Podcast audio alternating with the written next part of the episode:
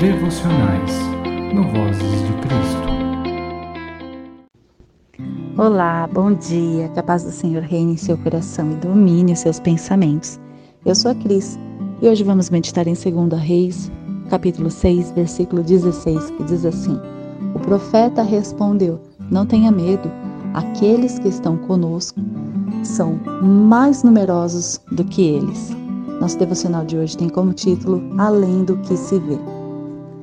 A palavra de Deus é um organismo vivo, de apresentação plural, cheia de significado e compreensão que vai além do que as palavras podem expressar. Em 1 João, capítulo 1, versículos de 1 a 2, o apóstolo descreve belissimamente a função do registro sobre a revelação do sobrenatural o que era desde o princípio, o que ouvimos, o que vimos com os nossos olhos, o que contemplamos e as nossas mãos apalparam, isto proclamamos a respeito da palavra de vida. A vida se manifestou, aleluia. Nós a vimos e dela testemunhamos e proclamamos a vocês a vida eterna que estava com o Pai e nos foi manifestada. A sua fala mostra que, mesmo aqueles que tiveram contato presencial físico com Jesus Cristo, foi difícil racionalizar o que estavam vivendo, porque na conversa entre a fé e a razão, a primeira exige que a outra ceda espaço para aquilo qual a limitação do homem não pode explicar. Em Hebreus 11, versículo 1 diz: Ora, a fé é a certeza daquilo que esperamos e a prova das coisas que não vemos. Ou seja, é uma força motriz que nos faz agradecer por algo que ainda não aconteceu. Que não aconteceu neste tempo, mas que não duvidamos que irá acontecer, fundamentado no relacionamento íntimo com o Pai, que não se pode ver, mas se pode sentir, ouvir e saber. Portanto, provém da sabedoria que paira entre nós desde a criação.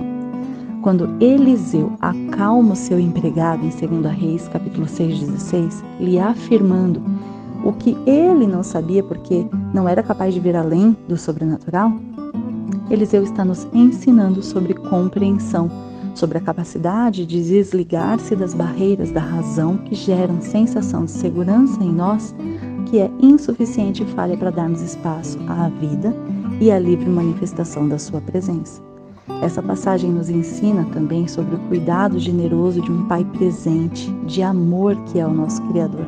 Vemos que Eliseu não faz menção sobre merecimento, mas tão somente diz que a nossa vantagem sobre qualquer investida do mal em nossas vidas é tão grande que não precisamos nos assustar com referência ao embate, nem às setas lançadas, porque não nos atingirão. Afinal, nessa batalha em que vivemos, Estamos, por acreditar em Jesus, que é a voz de revelação a Eliseu, portanto sempre esteve presente, guardados e protegidos pelos anjos, a quem o próprio Deus dá ordem para nos sustentar pelas mãos, conforme Salmos 91, versículos de 9 a 12. Glória a Deus. Podemos aprender ainda pelo exemplo que jamais estaremos sozinhos, isso nos mostra a importância da vida em comunhão com os demais irmãos fortalecendo e instruindo uns aos outros com amor e paciência, conforme Romanos 15, 14. Afinal, o empregado, embora estivesse debaixo da proteção de Deus, não tinha conhecimento disso.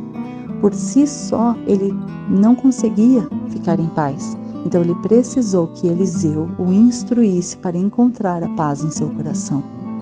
E por fim, a fala de Eliseu faz a separação entre quem é o povo de Deus e quem não faz parte desta nação.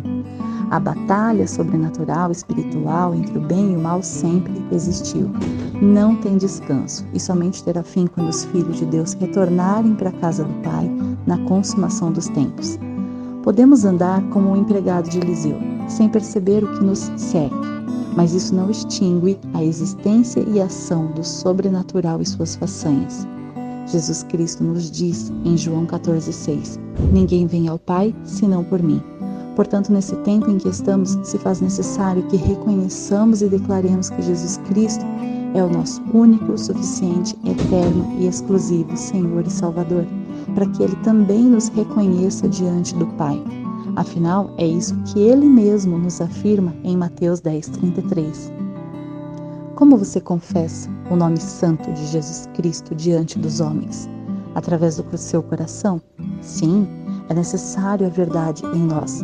Mas nessa fala de Jesus contida em Mateus, ele é claro em especificar a necessidade de aceitá-lo diante dos homens sem dividirmos a sua glória, ou seja, ativamente, verbalmente e publicamente, reconhecendo-o como soberano rei, como príncipe da paz, como Senhor e Salvador. Que tal hoje pedimos ao Pai para que, como Eliseu, ele possa abrir os nossos olhos para que possamos ver o sobrenatural e que, se ainda não estivermos preparados para isso, que a sua misericórdia e graça sejam derramadas em nossas vidas?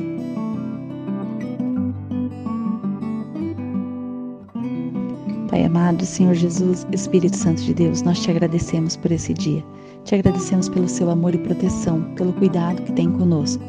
Pedimos, Senhor, que neste dia o Senhor venha abrir os nossos olhos para que possamos ser capazes de enxergar o sobrenatural, que possamos ser capazes de enxergar a Sua face diante de tudo que nos cerca e enxergar, Pai amado, que nós não estamos sozinhos, que nós temos a Sua proteção, que nós estamos guardados e protegidos pelos Seus anjos e que assim nós não precisamos temer mal nenhum.